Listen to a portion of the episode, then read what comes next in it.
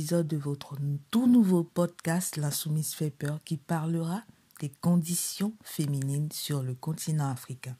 Ce podcast s'inscrit également dans la lignée de mon essai Le féminisme africain à l'ère de la soumission féminine paru aux éditions L'Armatan Paris. Je suis Manuka Oyomo et aujourd'hui je vais vous parler de la soumission de la femme dans les sociétés africaines. Pour commencer, je vais essayer de vous donner une définition de cette notion fourre-tout de soumission. Force est de constater que ce concept est défini de façon évasive, selon celui ou celle qu'il sert, ce qui aura tendance à le rendre flou. C'est dans cette optique que on peut facilement lui donner le contenu que l'on désire. On va prendre pour exemple les adeptes de la soumission qui sont dans cette logique-là, c'est-à-dire les hommes et même les femmes, bien évidemment, à qui cela profite. Alors, euh, ces personnes-là vous diront que la soumission, c'est de l'obéissance, c'est du respect, mais cette définition reste assez réductrice et enjolivée. Mais on ne peut pas leur enlever cette manière de voir les choses parce que, comme je le disais tantôt, c'est justement parce qu'ils trouvent un avantage dans leur cas qu'ils définissent la soumission de manière si simpliste. On peut également se placer dans un autre cas, c'est-à-dire prendre la définition d'une personne qui subit les inconvénients du système de soumission. Cette personne-là vous donnera une autre définition de ce concept. Dans cette deuxième catégorie, on aura tendance à définir ce concept comme étant de l'esclavage, de l'assujettissement tout simplement, une domination forte et ancrée des hommes sur les femmes.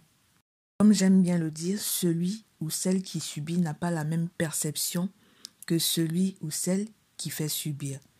Je me suis un peu inspiré du dicton qui dit que celui ou celle qui voit le danger n'a pas la même manière de courir que celui ou celle qui ne l'a pas vu.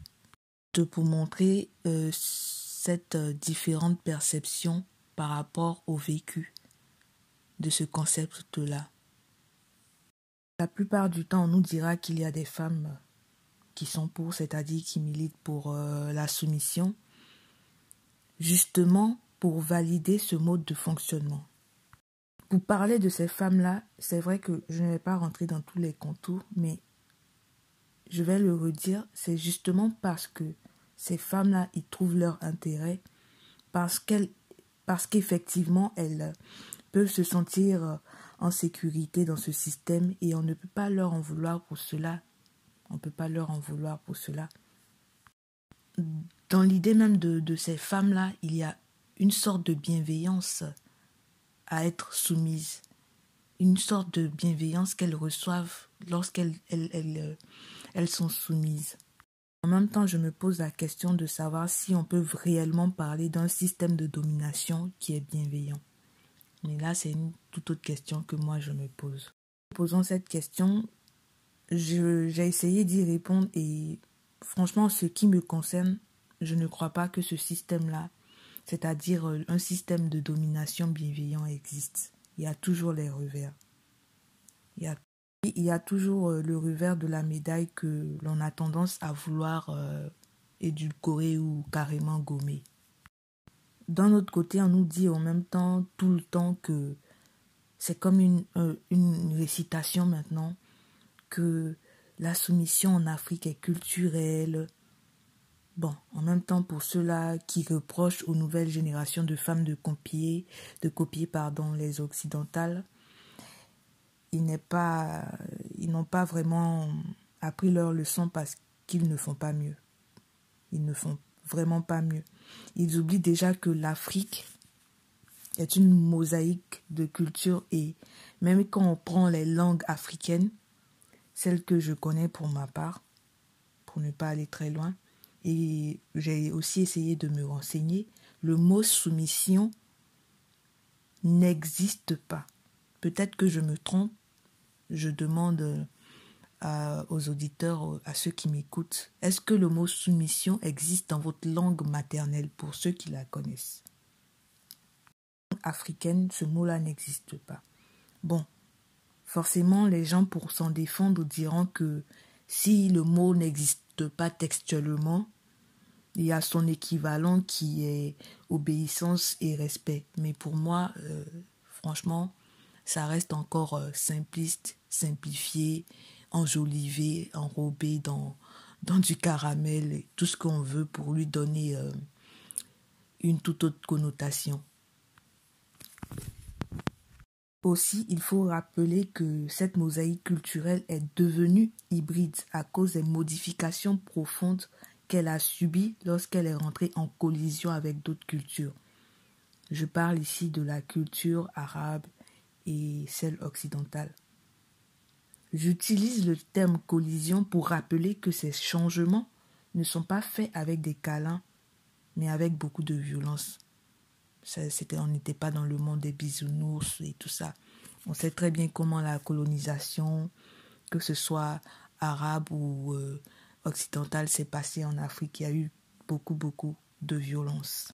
Donc on voit qu'il s'appuie sur cette définition simpliste et simplifiée pour euh, maintenir ce concept de soumission, ce qui est totalement compréhensible de leur part.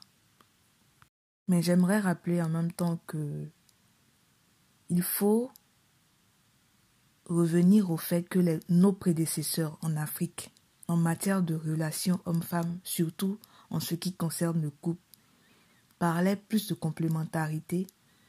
En même temps, la complémentarité, je ne vais pas développer ici, mais si vous voulez que cela fasse l'objet d'un autre thème, dites-le moi et j'y penserai. Après, euh, on a fait un petit tour d'horizon. Je peux maintenant toucher à la définition en elle-même de cette notion. J'ai donc essayé de prendre différentes définitions croisées dans les différents dictionnaires que j'ai eus. Selon une définition du Centre national de ressources textuelles et lexicales CNRTL, la soumission correspond à l'action de soumettre de réduire à la dépendance, à l'obéissance par la force. Également l'action de se soumettre, d'obéir à quelqu'un, de reconnaître, parce que l'on est vaincu, une autorité contre laquelle on a lutté. En éthologie, du comportement animal, la soumission correspond à une posture d'un animal qui exprime la reconnaissance de son infériorité, à un autre de la même espèce au cours d'une relation d'agression. Il y a aussi l'action de se soumettre, d'obéir, d'abandonner son indépendance. Il y a aptitude à se soumettre, à être docile, résigné envers quelqu'un ou quelque chose. Ensuite, euh, dans la définition du dictionnaire Larousse, pas la blonde, hein, ne vous trompez pas, c'est bien le Larousse. Et même Bon, et même euh, la définition que l'on a évoquée au-dessus. La soumission implique de ce fait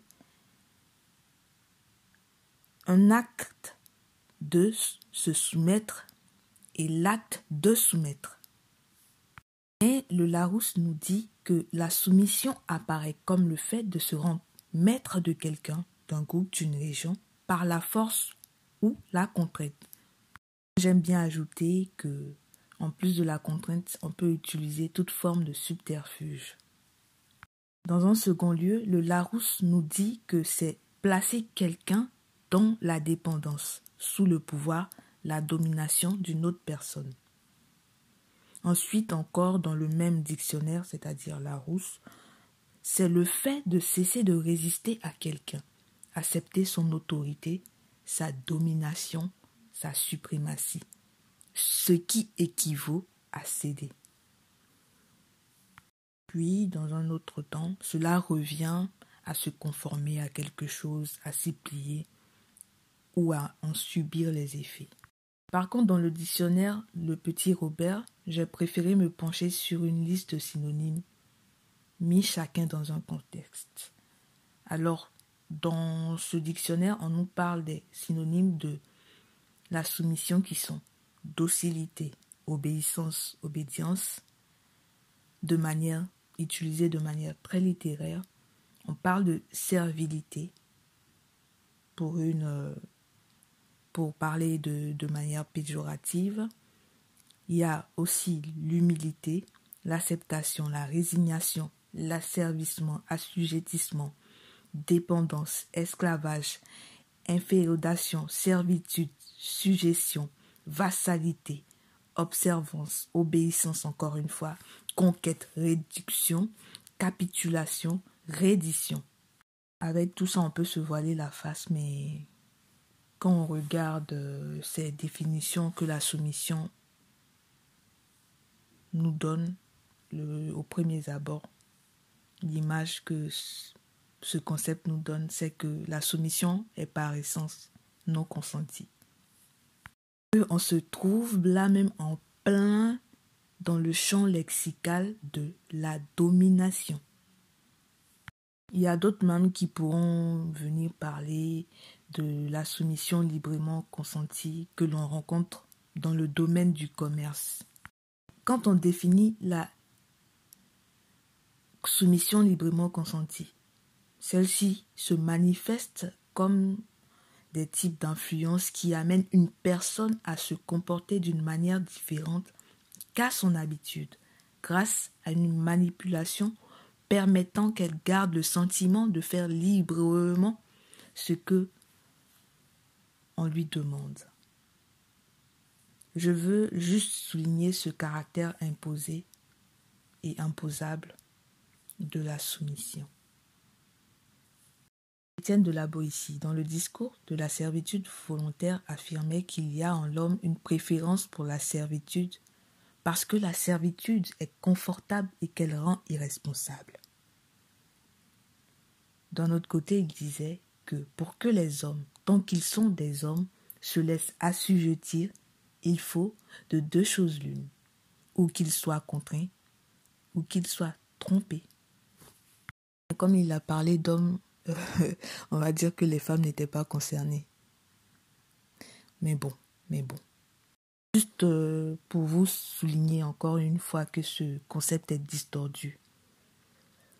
Et euh, on a on peut même nous, en, nous appuyer pardon, sur l'étymologie en latin et en grec de ce mot. Donc, euh, il proviendrait du grec opotazo. Je ne sais pas si je prononce bien, excusez-moi si ce n'est pas le cas. Et du latin submissio. Dans tous les cas, il signifie disposer sous, subordonner, soumettre, mettre en soumission se soumettre, obéir à, se soumettre au contrôle de quelqu'un, céder à un avertissement ou à un conseil, obéir, être soumis, assujetti. J'insiste donc et je persiste que le champ lexical de la domination est beaucoup trop présent pour que l'on parle de la soumission en tant que qu'un fonctionnement totalement bienveillant. Vous parlez du discours sur la soumission. Je dirais que sa propagande a été facilitée par les différentes religions importées sur le continent.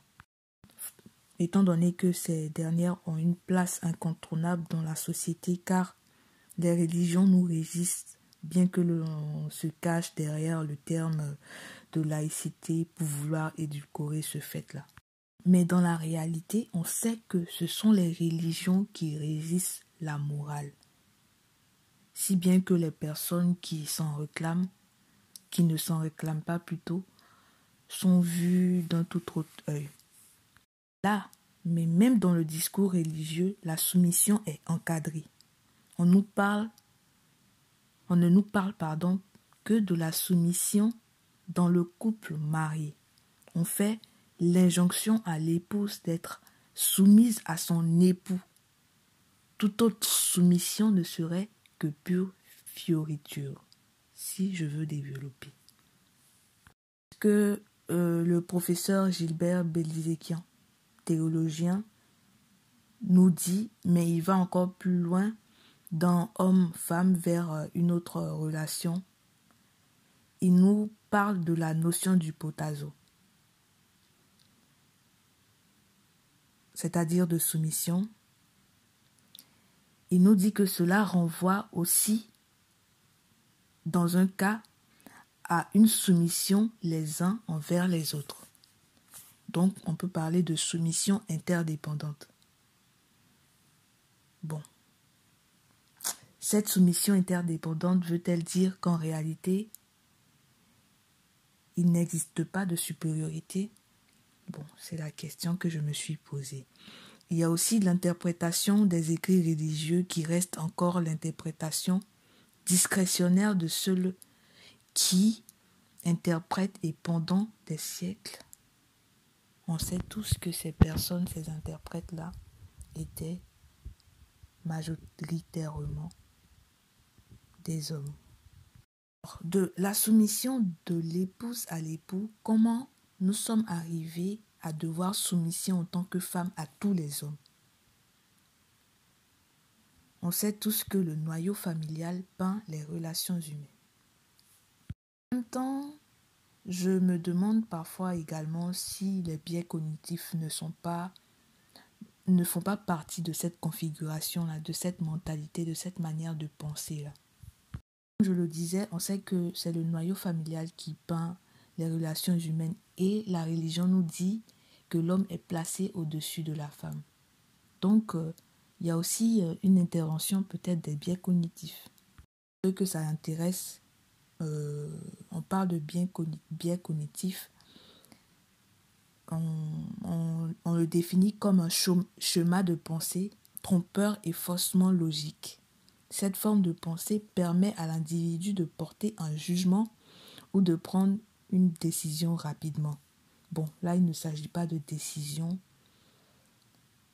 Bon, ça devient compliqué, c'est pas rapide, mais en même temps, dans l'évolution, peut-être que, franchement, moi, je me dis pour ma part que les biais cognitifs ont influencé cette pensée-là. Parce que ces biais cognitifs-là influent nos choix, en particulier lorsqu'il faut gérer une quantité d'informations importantes et que le temps est limité. Il se produit ainsi une forme de dysfonctionnement dans le raisonnement. Donc la pensée selon laquelle euh, la femme serait inférieure à l'homme serait pour moi un dysfonctionnement dans le raisonnement, un bien cognitif. Mais là, les gens vont crier au scandale parce que se sentant supérieur, forcément, ils se diront que c'est la nature qui est faite ainsi. Mais bon, on a beaucoup de porte-parole de la nature en tout cas. On va alors nous parler de la force de l'homme, comme je parlais du fait de, de la nature. On nous dira que non, l'homme est plus fort, donc supérieur, mais tous les hommes sont-ils forts? Les hommes faibles ne sont-ils pas des hommes? Bref, pour revenir aux cultures africaines, je ne crois vraiment pas que la soumission ait existé sous nos cieux, telle que maintenant présentée. Je ne crois même pas qu'elle ait existé tout court. Je ne crois vraiment pas que la soumission ait existé tout court dans nos sociétés. En même temps, je ne dis pas que tout était rose, tout était beau, tout le, tout le, c'était la maison, la petite maison dans la prairie. Non, je ne dis pas ça. Je dis que la soumission telle que l'on la conçoit aujourd'hui n'existe, n'a pas existé dans nos sociétés. Ce qui ne veut pas dire que la condition de la femme était totalement euh, belle ou je sais pas quoi. Ne retirez pas mon propos ou n'interprétez pas mon propos pour aller trop loin avec. Je pense fortement que la manière de penser les relations entre les hommes et les femmes dans nos cultures, nos différentes cultures africaines étaient différentes, n'étaient pas aussi misogyne. Pas aussi misogyne que maintenant, que de nos jours. On peut citer pour exemple même les personnes qui dépeignent le féminisme, euh, qui aiment bien utiliser le passé glorieux de la femme pour justifier le fait que le féminisme n'est pas sa place sur le continent. Mais ils ne se demandent pas à quel moment tout a basculé. Et lorsqu'il euh, brandit la, la tradition, il ne se pose pas la question de savoir de quelle tradition il s'agit en fait. s'il s'agit de la tradition d'avant ou de la tradition d'après invasion. Que c'est très important de souligner ce fait-là parce qu'il y a cette tradition originelle même et la tradition qui a, qui a perdu toute son essence lorsqu'il y a eu la colonisation et toutes les traites. Dans le contexte actuel, dans ce contexte présent contemporain, le chemin des conditions de la femme en Afrique se désintègre. Je suis désolée de le souligner, mais il se désintègre. Le passé est passé, et avant de parler d'avenir, qu'en est-il du présent des filles du continent? Dit, oh, avant les femmes étaient des reines, mais maintenant, que sont-elles? C'est la véritable question qu'il faut se poser. Il faut enlever les œillets de, ce monde fantasmagorique et il faut répondre à cette question. Qu'en est-il réellement? Maintenant Il y a d'autres qui vous diront que tout va bien dans le meilleur des mondes, justement parce que ils ont une toute autre lecture de la situation et sont toujours dans ce système enjoliveur. D'un autre côté, il y a le discours de la soumission qui est tellement rabâché que cela donne l'impression que les hommes en ont besoin pour exister. Les hommes africains en ont besoin pour exister quelque part, puisqu'il est difficile pour eux de le faire ailleurs. Dans la majorité des cas, ils n'aiment pas entendre ce discours-là. Ils aiment dire que on doit être de leur, de leur côté, les soutenir. Ils n'aiment pas entendre ce discours-là, mais en même temps, ils ne se rendent pas compte qu'ils ils nous réduisent leurs meilleurs alliés à l'esclavage. Même, ils aiment glorifier la soumission des moments d'avant. Pour eux, cette soumission-là a, a, pour but de rendre la femme heureuse. Bon, pour eux, franchement, pour eux, pour eux, être heureuse pour une femme, c'est être extrêmement résignée, accepter l'inadmissible parce que pense-t-il, la femme est une couveuse de douleur. Elle sait contenir la douleur, elle sait soutenir la douleur. Donc, une femme qui ne sait pas contenir sa souffrance n'est pas une vraie femme africaine. Tout passe par une exaltation de la souffrance féminine qui la rend vertueuse. Bon, en même temps, je suis désolée, mais franchement, sur ce point-là, appelez-moi Georges dès aujourd'hui parce que je ne réponds aucun de ces critères-là. Je ne suis pas une vraie femme africaine, je ne conçois pas la souffrance. Dans le comportement social, j'ai tendance à, penser, même pas tendance à penser, je crois fortement que la soumission a entraîné le fait que les, les hommes pour une grande partie en tout cas, se surestiment. Ils se surestiment. Et les femmes de leur côté se sous-estiment. On va donc croiser beaucoup de femmes avec euh, le syndrome de l'imposteur. C'est dans ce climat-là que chacun des deux avance. C'est bien normal que dans cette manière de penser euh, sa supériorité, qu'il y aura abus de position dominante de la part des hommes. Et ce, cet euh, euh, abus-là sera renforcé par le sentiment d'infériorité des femmes, qui, elles, ont du mal justement à quitter ce statut de victime. Pour d'autres personnes qui défendent encore euh, la soumission, j'entends souvent dire que la femme est naturellement soumise. Dis donc, dis donc. Euh, pour moi, ce sont des fadaises. Bon. On va prendre un exemple pour que tout le monde essaie de visualiser. Essayez de placer n'importe qui dans une situation prolongée de dépendance. Et regardez le résultat. Le résultat sera purement et simplement une capitulation de, cette personne placée sous un joug. Surtout si celle-là même, cette personne-là n'a pas la capacité, n'a pas la force de rebondir. si je peux le dire ainsi. Et, en plus, cette situation de dépendance est une situation prolongée. C'est une situation qui a perduré pendant longtemps. Donc euh, forcément, il va se créer dans l'esprit, dans la tête de ces femmes-là que oui, la femme est naturellement soumise. C'est un conditionnement de la société. Soumission est une construction sociale. Personne n'est soumis naturellement. À mon avis, en tout cas, celui qui dit qu'il est soumis naturellement, bon, je veux dire par là que on peut être soumis naturellement, mais cela n'est pas inhérent à, un, sexe, à un genre en fait. Mais ça fait partie de, des traits de personnalité.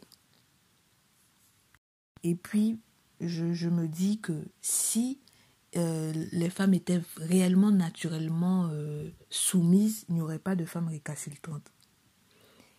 Et d'un autre côté, je vais prendre l'exemple d'un animal. On a beau l'apprivoiser, l'animal sauvage, on l'apprivoise, on l'apprivoise, mais à un moment, c'est son instinct, s'il voit qu'il y a dépassement du maître, il va, qu'est-ce qu'il va essayer de faire? Il va essayer de se défendre et son instinct animal va revenir.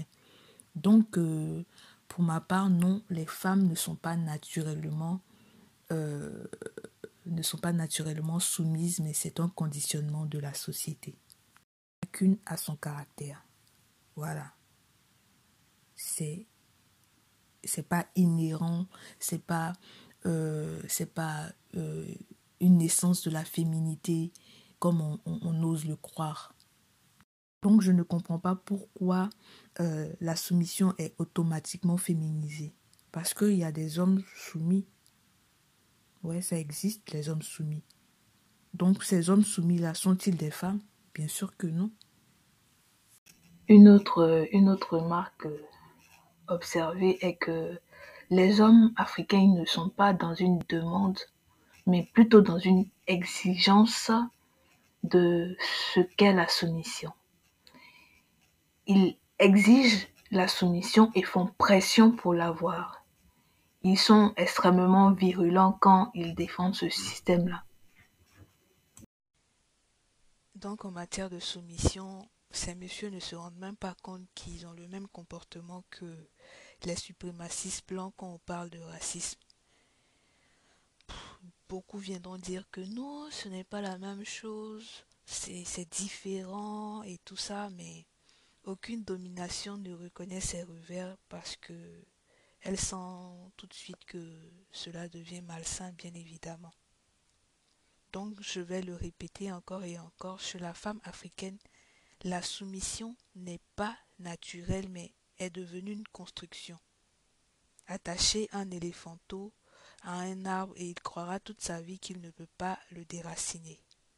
Ben, c'est exactement pareil euh, parce que depuis l'enfance, on rappelle aux fillettes, aux filles, puis aux femmes que ce qui fait d'elles des personnes fréquentables est d'abord leur docilité et leur capacité euh, extensible de se soumettre.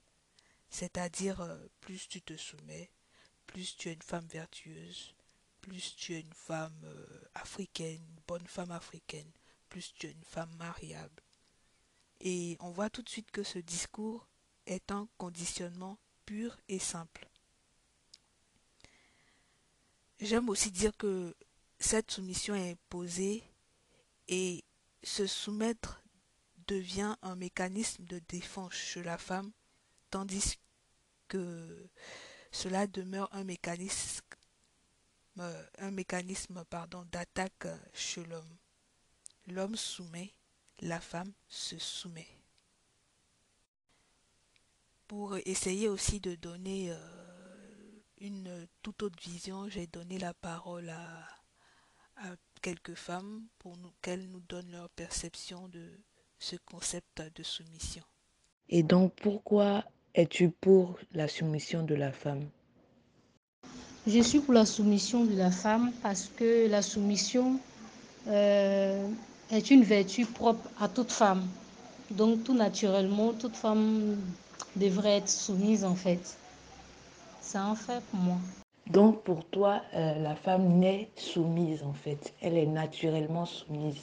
C'est pas parce que la, la, religion le dit ou quoi que ce soit, mais pour toi, la femme est naturellement soumise.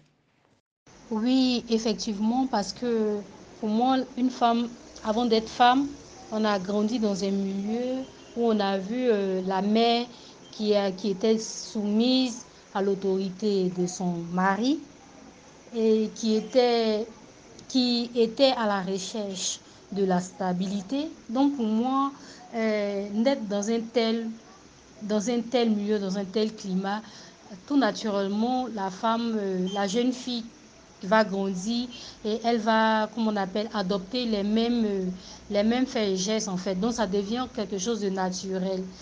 C'est quelque chose qui, qui est ancré en elle parce que celle qui l'a mis, celle qui l'a mise au monde, c'est comme ça elle a été. Donc ce sont des valeurs qu'elle va inculquer aussi à ces dernières. Donc ça devient naturel. Pour moi, c'est comme ça. Donc, en fait, c'est parce qu'elle a vu sa mère, entre autres, ou une autre femme devenir euh, être soumise que la petite fille se dit quand je vais grandir, je vais être soumise. C'est ce que tu, tu, me dis là ou je comprends mal? Oui, effectivement, c'est ce que j'explique.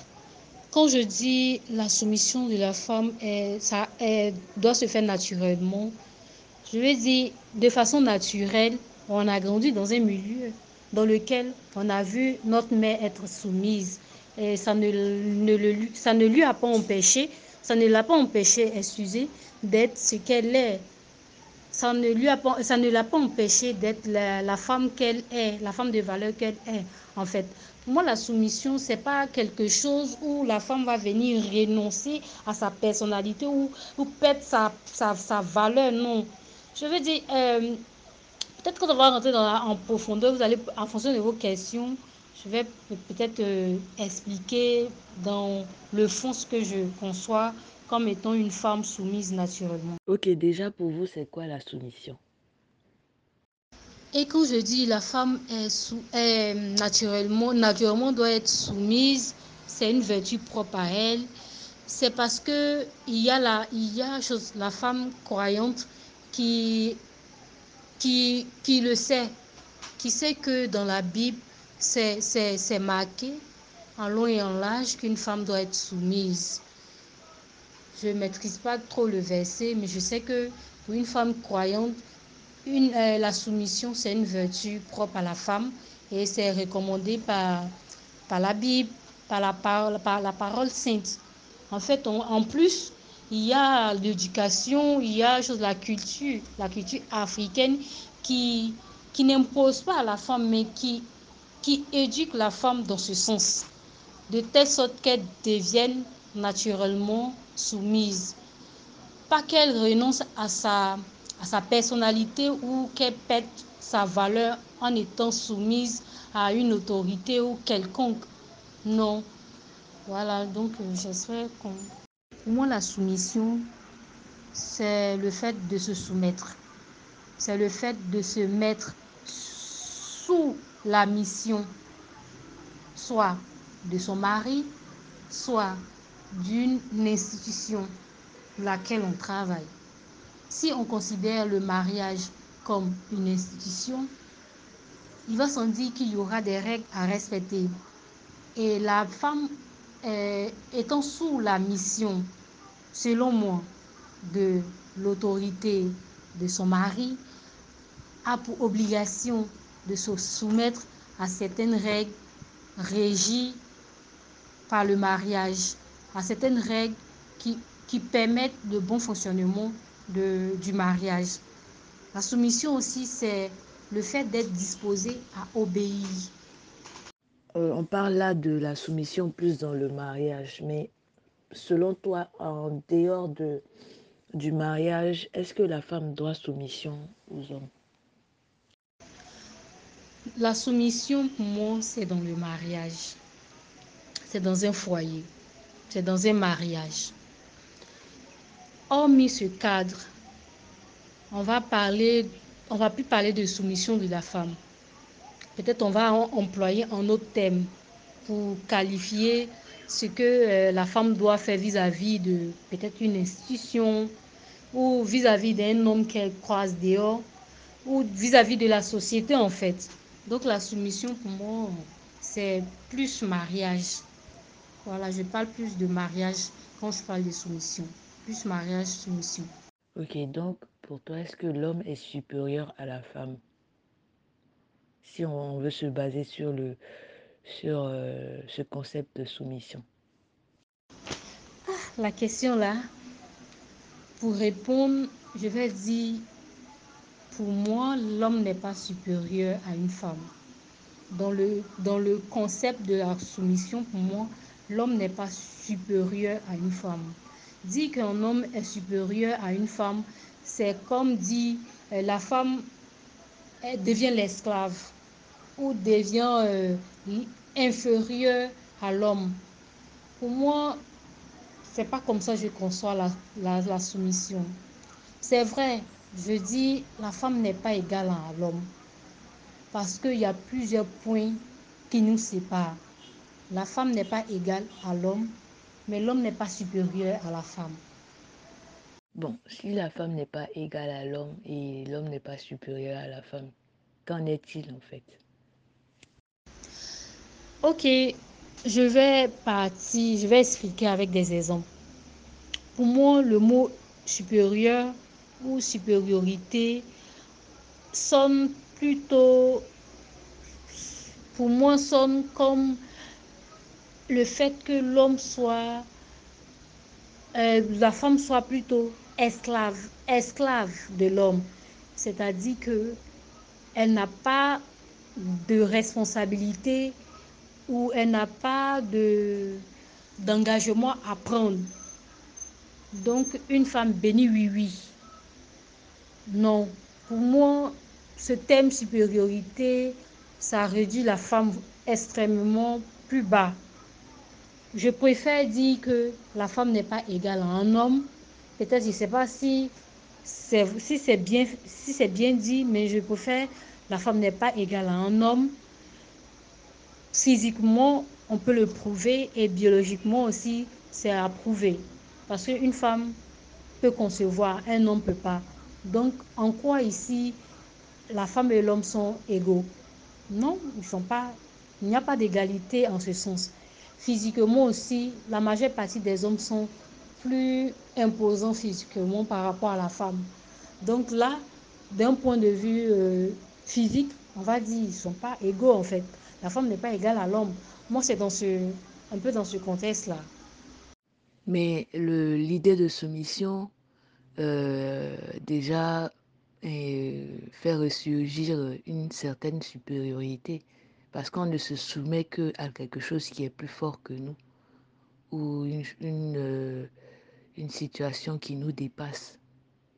Et il y a beaucoup de personnes qui demandent la soumission, beaucoup d'hommes et de femmes qui se sentent inférieurs aux hommes, justement parce que pour elles, dans leur entendement, l'homme est supérieur à la femme. Et pour eux, l'idée de soumission, ces personnes-là, pour ces personnes-là, pour elles, euh, l'idée de soumission indique nettement qu'il y a supériorité de la personne euh, euh, à qui l'on se soumet. Ok, je comprends parfaitement la position parce que la définition même de la soumission envoie à une certaine envoie à cela en fait l'homme supérieur à la femme. Mais moi je peux plus je peux plus donner une autre définition à la soumission. Mais je peux je peux donner une conception selon laquelle la soumission pour moi n'est pas le fait que un homme soit supérieur à une femme. Non J'accepte que euh, une femme soit sous l'autorité d'un homme pour mener à bien un foyer. Je peux accepter que femme obéisse aux règles à des règles venant de son mari, mais qu'elle ait aussi son mot à dire en fait, qu'elle ne se détache pas de certaines responsabilités, qu'elle renonce pas à sa personnalité, qu'elle ne soit pas une bénie oui-oui en fait. Moi, la soumission, c'est pas ça. La soumission, c'est, c'est celle qui apporte un plus à chose qu'on appelle à son homme. Oui, voilà. Donc c'est pourquoi je disais que l'homme n'est pas supérieur à la femme parce que quand je vois supériorité, je pense plutôt à, à, une certaine domination où la femme est dans un cercle où elle n'a pas de mots à dire, elle ne fait que obéir pour aller sans juger si c'est bon pour elle ou pas. Non. Peut-être que moi, je m'inscris en faux, mais pour moi, la soumission, c'est comme je, vois, une femme doit être soumise à son homme, mais sans toutefois renoncer à sa personnalité. Voilà. Et je disais en renfort que on ne peut pas être égal en fait. On ne peut pas être égal et ça sur plusieurs points en fait. On ne peut pas être égaux en fait, c'est ce que je dis. Donc si, si physiquement nous ne sommes pas égaux, est-ce qu'en droit nous devrions l'être malgré le fait qu'il y ait la soumission? Et quand tu dis que dans ta conception, la soumission n'est pas l'esclavage, donc tu conviens que les personnes qui pensent que la femme est inférieure à l'homme ou les femmes même qui pensent qu'elles sont inférieures aux hommes euh, auront tendance à faire de, de avoir une autre pratique de soumission, une autre manière de, de, de crouler sous la soumission, d'être sous le joug de la soumission. Alors, es-tu pour ou contre la soumission? Je suis contre la soumission. Je suis, on va dire plutôt, je suis contre le principe de la soumission. Euh, selon moi, le principe de la soumission, euh, il, sort déjà du contexte chrétien, donc on va dire biblique, voilà. Je crois qu'il y a une partie de la Bible qui dit, qui stipule que la femme doit se soumettre à son homme. Voilà. Et je pense que ça a été mentionné une seule fois. Mais il a été tellement plébiscité ce verset-là qu'il a fait qu'il est devenu même euh, l'essence même de la chrétiennité des femmes, ce que je trouve quand même aberrant. Voilà. Donc, euh, le principe de la soumission, pour moi, c'est un, concept tout fait par les hommes dans leur euh, misogynie pour pouvoir maintenir les femmes en dessous d'eux. C'est tout. C'est juste égoïste, quoi, selon moi.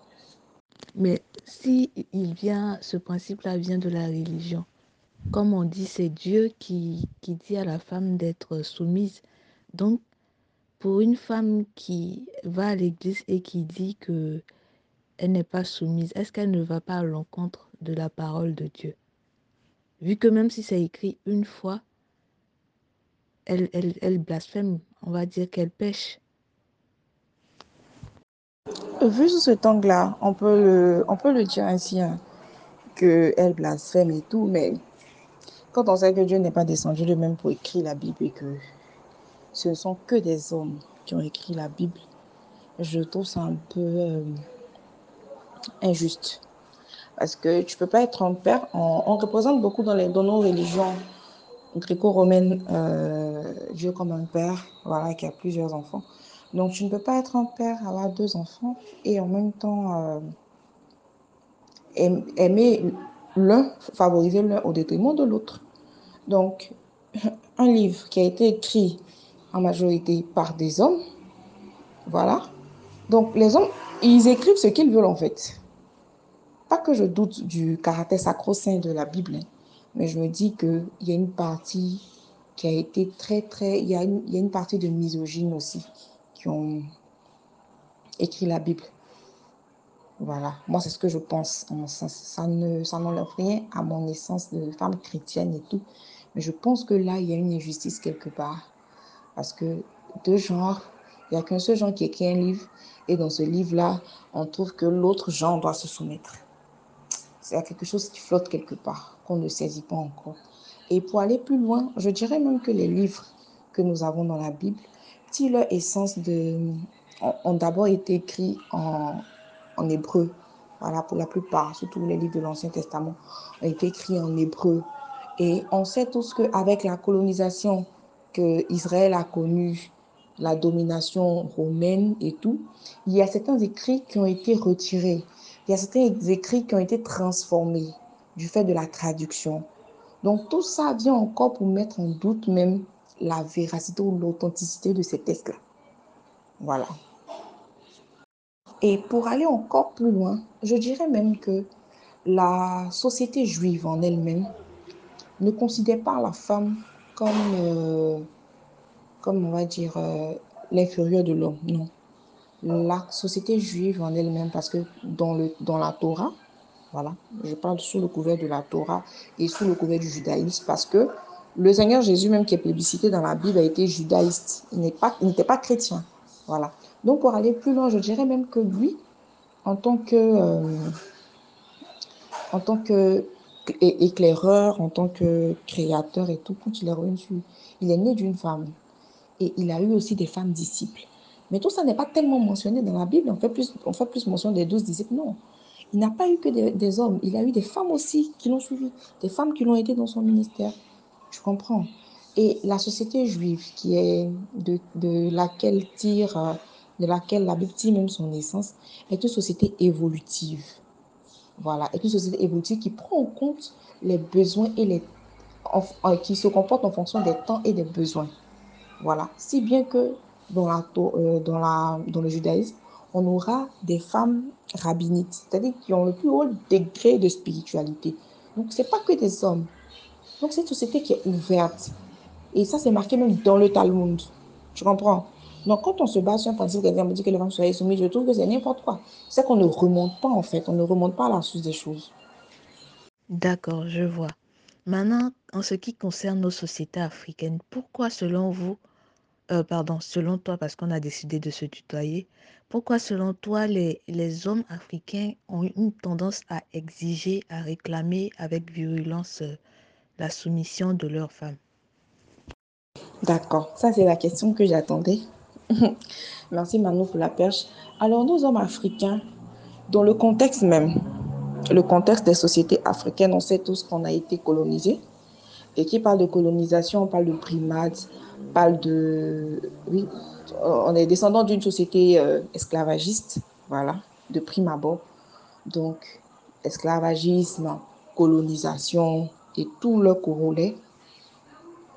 Et ça, ça renvoie à un champ lexical de, de vraiment péjoratif, donc de primade, de tout ce qui est exclusion, de tout ce qui est meurtre, assassinat et tout ce qu'on connaît.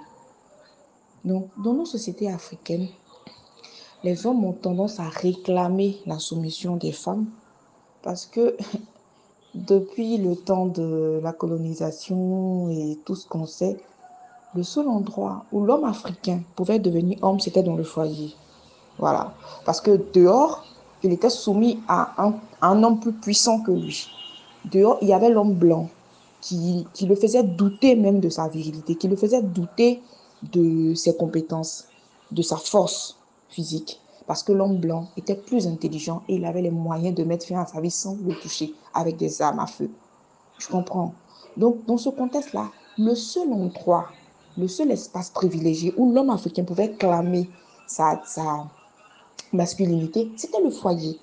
Donc, toute la frustration, toute la haine qu'il va recevoir du dehors, toutes les injures qu'il va recevoir du, de l'extérieur, il va les emmener à l'intérieur de son foyer. Et qui mieux que la femme et ses enfants sont, euh, sont on va dire, euh, capables d'encaisser tous ces chocs émotionnels-là? C'est ce qui, pour moi, pour ma part, a, a vraiment changé la donne dans nos sociétés africaines. Et c'est cette donne-là qu'en tant que féministe, militante féministe, nous essayons de remettre à l'heure. Parce que non seulement nous nous sommes affranchis de l'esclavage, nous avons dépassé la colonisation, mais on a encore ces, ces ombres du passé-là qui, qui hantent nos hommes africains. Donc maintenant, ils ont la possibilité d'être égaux aux Blancs, tant intellectuellement que physiquement. On voit comment les Noirs ont pu percer tous les, tous les secteurs d'activité, ont pu intégrer tous les secteurs d'activité, même les plus, les plus, on va dire, les plus résistibles à notre carnation. Mais ça n'empêche pas nos hommes de nous réclamer la soumission, non. Non, je suis désolée, je ne suis pas d'accord. Parce que on a dépassé ce stade-là. Tu peux être homme dehors, tu peux t'affirmer dehors par ton travail, tu peux t'affirmer par tes moyens financiers, tu peux t'affirmer par tout ce que tu veux. Mais c'est pas en maintenant une femme en dessous de toi que tu vas, tu vas clamer dans une autre ère J'aurais compris. Mais non, elle là, je trouve que c'est dépassé. Donc voilà mon avis sur la question. Dans nos sociétés africaines, on a conservé ce mythe de femme inférieure à l'homme parce qu'il y avait la domination. Parce que d'un point de vue historique, l'homme était soumis à des, à des pressions plus fortes que lui. Donc le seul endroit où il pouvait exercer sa masculinité, c'était dans le foyer. Donc dans le foyer, il va brimer madame, il va la, la détruire psychologiquement, de sorte à la faire douter même de son existence. Donc il sera un peu le canal, il va renverser toute la frustration qu'il reçoit de l'extérieur vers sa femme. Donc voilà mon, mon, point de vue. Et pour ceux qui disent que euh, tout ça c'est des fadaises et que la soumission est inhérente à la féminité, c'est-à-dire que la femme est naturellement soumise. Qu'est-ce que tu réponds à cela? À cela, je répondrai que ce sont des stéréotypes en fait. Ce sont juste des stéréotypes. Parce que le fait d'être un être euh, doux ne va pas te pousser forcément à être euh, soumis. Tu peux être doux, conciliant, tu peux pouvoir euh, arrondir les ports. Et, la docilité, là, elle se retrouve même chez les, chez, chez les gens masculins. Donc là, comme excuse, quoi. Comme excuse. C'est pas propre à un seul genre. Voilà. C'est peut-être des aptitudes qu'on développe en fonction de l'environnement dans lequel on a vécu et tout. Mais je pense pas que ce soit inhérent à un seul genre. On a des hommes doux, on a des hommes qui, qui n'aiment pas l'histoire, même quand tu es en tort. Et voilà. Et on a vu des femmes dans l'histoire qui, qui n'étaient pas douces, non? Mais des femmes très caractérielles, oui. Des femmes qui, qui ont voulu s'affranchir du patriarcat, de la masculinité toxique, en sortant des, des foyers étant brisés, des femmes, euh, voilà, il y en a tellement. Il y a Oprah Winfrey, qui, après plusieurs viols, est devenue une femme puissante, noire. On a Aretha Franklin. Voilà, toutes ces femmes noires là qui. Vous n'allez pas me dire que le fait d'être doux ne fait pas de toi un être soumis ou un être qui va accepter tout et n'importe quoi. Moi, je suis désolée. Sinon, la docilité, euh, on va dire, euh, on la retrouve également chez, chez les hommes. Mais selon toi, pourquoi les femmes défendent autant la soumission? Pourquoi pour elle c'est une vertu? C'est la vertu. Je pense que là, c'est le conditionnement. C'est le conditionnement social qui a milité en faveur de la soumission qu'on va dire euh, qu'on veut forcément attribuer à la femme. Le conditionnement social y a fortement contribué. Mhm. Et aucun être ne naît soumis. Aucun être ne naît pour se soumettre à un autre. Non. On est contraint. Donc, on a tellement vanté cette vertu-là, on l'a tellement plébiscité qu'elle est rentrée même dans les mœurs des femmes. Donc, elles se sont laissées convaincre par ça, par cette philosophie-là? Elles l'ont accepté, elles l'ont adopté. C'est pour ça qu'elle la défend bec et ongle, excuse-moi. Tu vois? Sinon, euh, quelqu'un ne peut pas se lever comme ça pour être soumis. Non, ça n'a pas de sens. Et quand même, pour être soumis, il faudrait que tu sois au-dessus de moi. Bon, si on reconnaît que tous les hommes, tous les êtres naissent égaux selon la charte euh, des, droits de l'homme, pourquoi naître pour se soumettre à quelqu'un Ça n'a pas de sens. C'est le conditionnement social, pour moi. C'est la résultante du conditionnement social. Donc, la pensée selon laquelle l'homme est supérieur à la, à la, femme, pour toi, c'est, c'est qu'une pensée, c'est, c'est pas prouvé, étant donné qu'il se base beaucoup sur tout ce qui est d'ordre physique pour, euh, pour prouver leur supériorité. Pour moi, euh, cette pensée-là n'a aucun fondement. Parce que même quand on, vient sur euh, la Bible, ça reste discutable. Elle n'a aucun fondement. Aucun fondement. Parce que la femme, peut-être d'un point de vue physique, peut ne pas avoir les mêmes attributs que l'homme, mais elle a un autre truc en plus. Sinon, euh, dans le jardin d'Éden, excuse-moi si je parle beaucoup de la Bible parce que c'est de là que sort ce, concept-là, selon moi. Dans le jardin d'Éden, Ève n'a pas frappé Adam pour l'inviter à manger la pomme. Non. Elle lui a juste dit, prends la pomme et mange-la. Et il s'est exécuté. Pour dire qu'il n'y a pas que la force physique, en fait il y a d'autres paramètres qui entrent en ligne de compte, il y a d'autres euh, aptitudes qu'une femme développe qui fait qu'elle sera toujours supérieure à l'homme d'un certain point de vue. Voilà, donc quand on, on, limite l'égalité des hommes et des femmes seulement au physique, à la force physique, non, on entend de biaiser le débat. Il y a plein d'autres choses qui rentrent. Il y a la force motrice, il y a la force de persuasion, il y a plein de choses. Et quand on sait que 95%, 99% des grands hommes sont tombés au pied d'une femme dans ce monde, vous voyez un peu. Donc, pour dire que la femme, c'est plus que ça, c'est plus que le physique en fait. Ça va même au-delà. C'est un esprit, c'est une âme, c'est c'est voilà quoi, c'est tout, c'est tout un ensemble. Ok, c'est intéressant cette perception de. Donc, selon toi, euh, la femme même pourrait être supérieure à l'homme. Bon, là, c'est pas, pas vraiment le débat. Donc, euh, ceux qui pensent justement que cette supériorité-là, il faut la casser, il faut, il faut donc la soumettre pour ne pas peut-être qu'elle exprime cela, étant donné que c'est elle qui a montré sa rébellion, si on se rebase justement sur les écrits et, sur, et sur la religion, c'est elle qui a monté la toute première rébellion. Donc justement, il faut la soumettre. Comme tu l'as dit, là, on sort carrément du débat, mais c'est quand même intéressant de faire une ouverture. Effectivement, euh, selon, quand on, on revient encore à la Torah, voilà, aux premiers écrits, il est mentionné dans les écrits saints parce qu'il n'y a pas que le, le Pentateuque, il n'y a pas que la Bible, voilà, comme on le dit, voilà, il n'y a pas que ça. Il y a aussi le Talmud et il y a le Tanakh. Donc, dans ces livres-là, on nous parle d'une femme qu'on appelle Laïla Tov. Ça, c'est, on va dire, la prononciation euh, euh, juive. Laïla Tov, qui en fait est, une, est la première femme de Adam, qui a été créée au même moment que Adam. Et quand elle a été créée, on dit que, selon l'explication des rabbins, Laïla Tov était égale à Adam. Donc, le Seigneur lui a dit, Dieu lui a dit, d'après ce que, voilà, Dieu lui a ah, euh, ton mari, tu dois te soumettre à lui. Elle lui a dit, non, c'est pas possible, je ne peux pas me soumettre à lui parce que je suis, euh, on, nous a, on, nous moment. Donc, pourquoi jamais me soumettre à lui Tu vois? Donc, quand on parle de première rébellion, ça va plus loin même que le cas de Ève.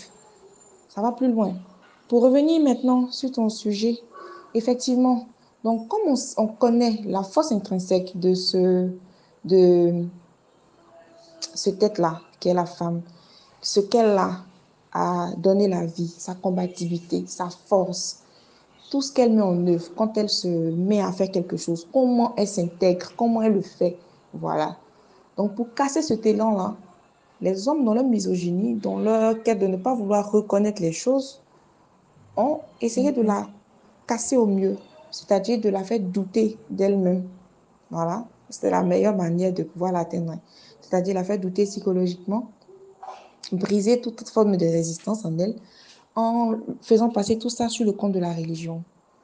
Donc, tu vois que si, dans cette histoire de, soumission, de, de, la femme, une fois qu'on retire le voile de la, religion, de ça, il n'y aura plus rien. On n'aura plus, on on plus rien. Parce que la plus grosse forme de misogynie est entretenue par la religion. Donc on passe par là, par les écrits, c'est non, vous devez vous soumettre parce que vous êtes, euh, voilà. Sinon, comment on dit à quelqu'un que tu es ma mère Donc ça veut dire que tu as vu le jour avant moi. C'est moi, toi qui m'as donné la vie. Comment dire à cette personne qu'elle est inférieure à soi Ça n'a pas de sens. Tu vois? Donc il y, a une vérité cachée derrière tout ça. Tout ça, c'est la crainte du patriarcat, de se voir dépassé, de se voir anéanti, de se voir revenir en arrière, être en arrière-plan d'une femme. C'est ça qui a poussé tout ça, tous ces écrits, tout ça. C'est pour casser la femme en tant qu'être complet. Parce qu'une femme peut vivre sans homme, mais un homme sans femme, c'est pas évident. Bon, euh, en ce qui concerne euh, une femme peut vivre sans homme, nanani, nanana, bon, là c'est un peu plus compliqué aussi. Mais euh, donc pour toi, le concept de soumission, c'est pour casser le fait que la femme soit complète. Et donc, la violence physique, la violence pour montrer leur force, euh, les hommes ont tendance à utiliser la violence. Donc, c'est devenu l'expression même de cette soumission-là. On peut le voir dans nos différentes sociétés. Mais pour toi, est-ce que c'est la seule manière euh, que les hommes ont utilisé pour garder la femme sur, sous, cette, euh, sous le joug de la, de la soumission? Forcément, il n'y a pas eu que la... Il y a, y a assurément, on n'a pas seulement utilisé euh, la force pour soumettre la femme et la force physique, voilà. On a utilisé l'éducation, une sorte de drogue un peu plus douce, de sorte à les conditionner comme des êtres euh, faibles, des êtres qui ont toujours besoin de la protection des hommes. On a aussi utilisé euh, la violence euh, psychologique, qui, elle, est un peu plus poussée parce qu'elle fait perdre l'estime de soi même à la gente féminine. Encore toutes les intimidations que nous féministes nous avons sur euh, le cyberspace, tout ce qui concerne les NTIC et tout, les violences basées sur le genre qu'on se tape à longueur de journée, quand on essaie de donner un avis différent, on essaie de s'exprimer, de sortir euh, de nos gonds, tout ce qu'on a gardé tout ce temps, à en croire euh, toutes ces violences-là qu'on subit au quotidien, il n'y a pas eu forcément le, le conditionnement éducatif, non. Il y a eu également la violence psychologique. Et quand c'est plus poussé, on arrive au paroxysme des violences basées sur les gens avec des coups, des blues et tout. Voilà. Donc, c'est parler seulement de violence physique dans ce cas-là, ça peut limiter la force de l'homme, en fait, dans cette guerre de gens-là. Non, ils sont allés plus loin, jusqu'au même au conditionnement, de sorte à ce que la petite fille, même de par sa naissance, se sente inférieure à l'homme. Parce que déjà, dès le bas âge, on lui fait comprendre que les hommes, ils sont plus forts, les hommes, ils sont comme ça. Non, on doit pouvoir changer la donne, renverser l'ordre des choses. À mon sens. Hein. Merci beaucoup pour ta participation. Alors, dis-moi, tu es pour ou contre la soumission? Oh, ça, il n'y a même pas matière à débattre sur mon avis et moi, je suis absolument contre la soumission. Alors, pourquoi tu es contre et qu'est-ce que la soumission selon toi? Moi, le mot soumission, je le mets dans le lot des mots péjoratifs. Voilà. Euh, dans notre langue française, on a, des on a toutes sortes de mots. Il y a des mots qui sont euh, qu'on appelle à titre péjoratif. Il y a des mots à titre péjoratif. Moi, le mot soumission, je le mets dans un registre complètement péjoratif. Euh, je suis contre la soumission parce que je me dis, euh, pour deux entités qui font partie de, au même, au presque, presque au même pourcentage, voilà, avec pas grande différence de la population humaine. Bon, je sais pas pour, pourquoi il faudrait que qu'une partie, il faudrait pas qu'on se leurre, qui est apparemment, selon la généralité, la plus importante, puisque c'est la femme qui engendre, qui porte, euh, qui porte la grossesse, qui engendre et tout ça. Pourquoi ce serait cette entité-là qui doit se, cette partie-là qui doit se soumettre à l'autre partie? Non. Il faudrait qu'il y ait une collaboration, il, il faudrait qu'il y ait un duo, mais pas le mot soumission. Non. Dès qu'on emploie le thème de soumission, on rentre carrément dans tout ce qui est péjoratif, on rentre carrément dans la diminution. Moi, il n'y a pas sa place. Voilà. Mais la soumission, c'est normal étant donné que euh, dans la pensée collective, euh, dans l'imaginaire des, personnes, enfin on va dire de certaines personnes, euh, la femme est inférieure à l'homme. Qu'est-ce que tu dis de cette affirmation-là? Moi, personnellement, en tant que femme, je ne me sens absolument pas inférieure à un homme. Alors là, ça ne me traverse même pas l'esprit. Si on va sur des données dites scientifiques, entre la femme et l'homme, la femme est le seul être capable de faire plusieurs tâches à la fois, contrairement à l'homme. Même physiquement, quand on sait qu'une contraction équivaut à plusieurs fractures et qu'on voit la manière dont nos très chers euh, binômes se comportent pour souvent un simple ou bien euh, un simple franchement, moi, non, non, non, non, non, je me sens absolument pas inférieur à un homme. Bien au contraire, sans me vanter, je pourrais même dire que euh, je suis bien supérieur. Euh, même actuellement, ça fait, ça fait quoi? Depuis 2015, j'évolue dans les équipes constituées à 90% d'hommes. Et je m'en sors absolument bien. J'arrive à m'intégrer, j'arrive à manager comme il se doit, j'arrive à m'imposer. Et à aucun moment, je me suis sentie inférieure on essaie, les hommes ont essayé de me rabaisser, de me ridiculiser, essayer de me pousser à bout pour me montrer très émotive et autres. J'ai même entendu, ah non, pour une femme euh, avec ses émotions, mais mes émotions m'aident. Mes émotions m'aident à avoir du cœur dans mon management. Mes émotions m'aident à avoir une certaine analyse un peu plus pointilleuse que et ce qui fait que j'ai des résultats tous aussi euh, meilleurs, sinon plus même que. Donc, absolument pas. Et euh, si, quand on voit dans le monde professionnel la hiérarchie qu'il y a, bien sûr, je ne peux pas admettre que dans mon couple, il y ait une hiérarchie. Dès que dans mon couple, il doit s'agir d'hiérarchie, ce n'est plus un couple non, je pense que ce n'est plus un couple. Pour moi, c'est un rapport de patron à employé. Donc, euh, ce ne sera plus les mêmes avantages. Voilà. Donc, au travail, il n'y a pas de souci. Je, je suis soumis aux lois de mon employeur. Je suis soumis aux principes de mon employeur. Je suis, je suis soumis à l'autorité de, euh, de, ceux qui sont au-dessus de moi. Il n'y a pas de souci.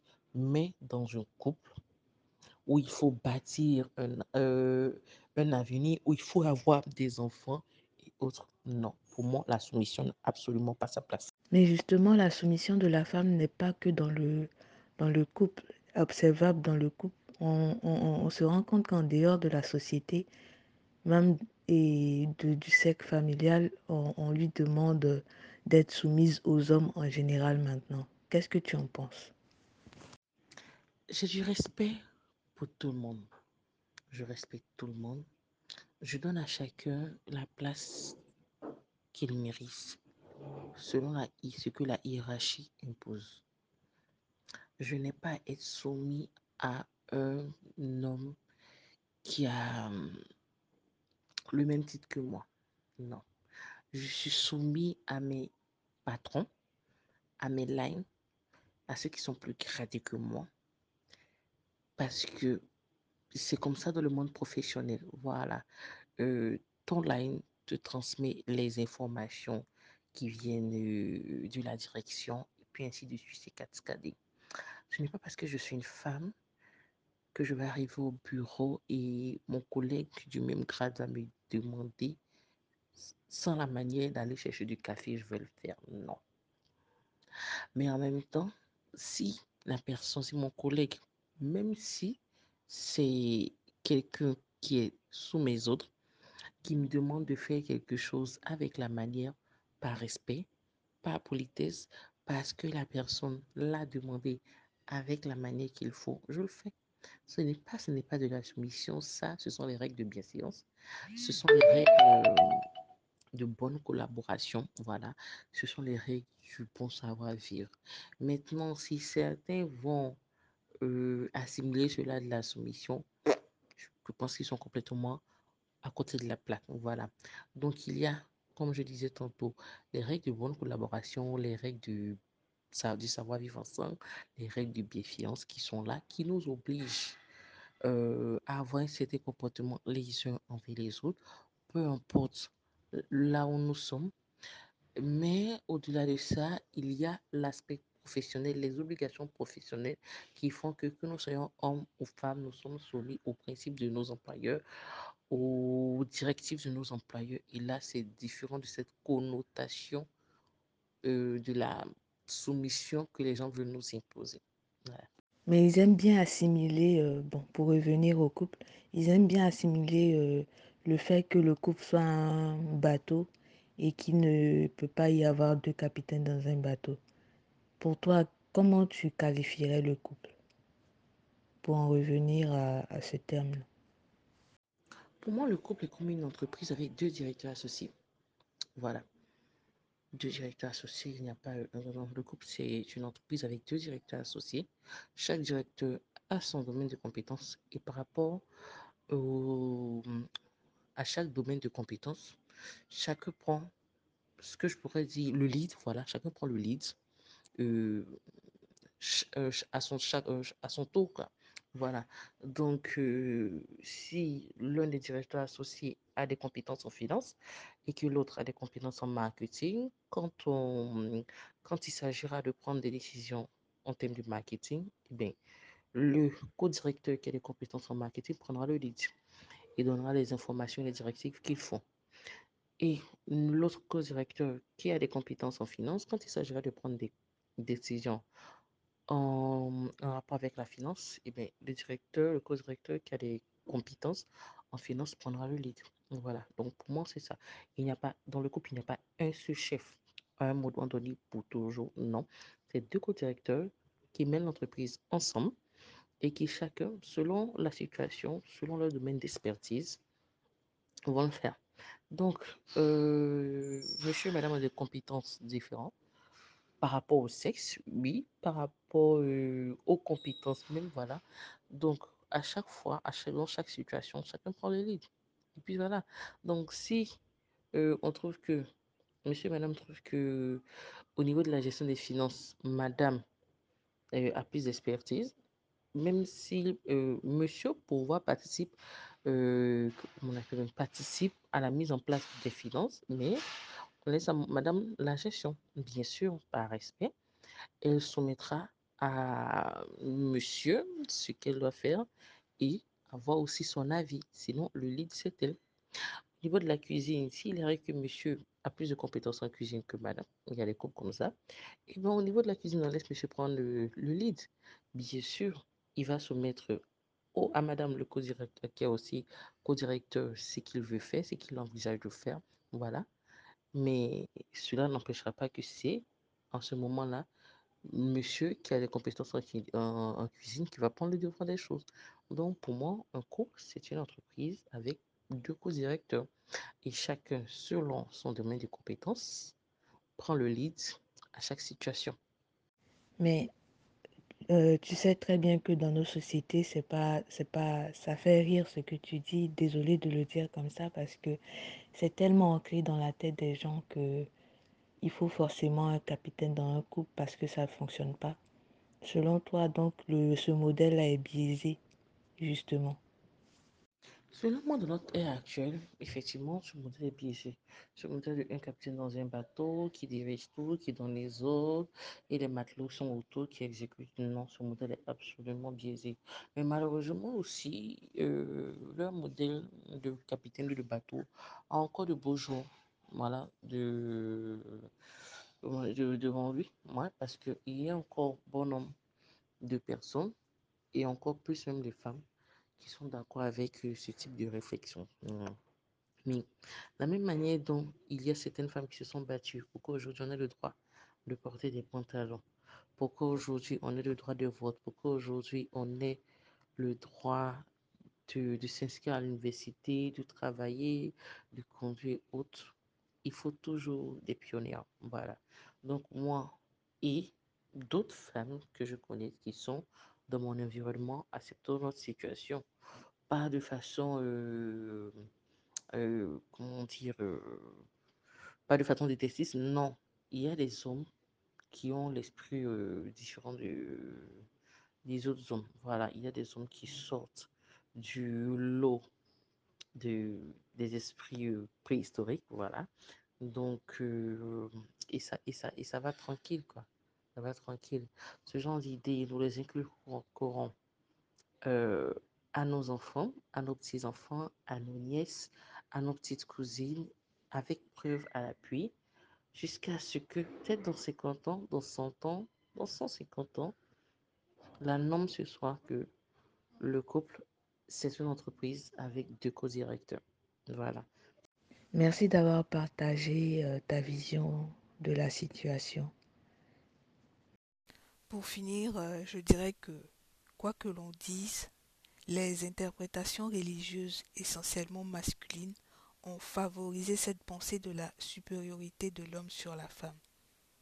Et cette pensée a également mis en place un système social qui a favorisé l'épanouissement de cette domination masculine-là. La soumission, euh, donc pour moi, reste euh, un thème vague qui se nourrit de tout ce qu'on lui donne à manger. Ce concept est vicieux parce qu'il tend à déshumaniser l'autre moitié des êtres humains. Femmes, soyez soumises, que cela ne vous en déplaise.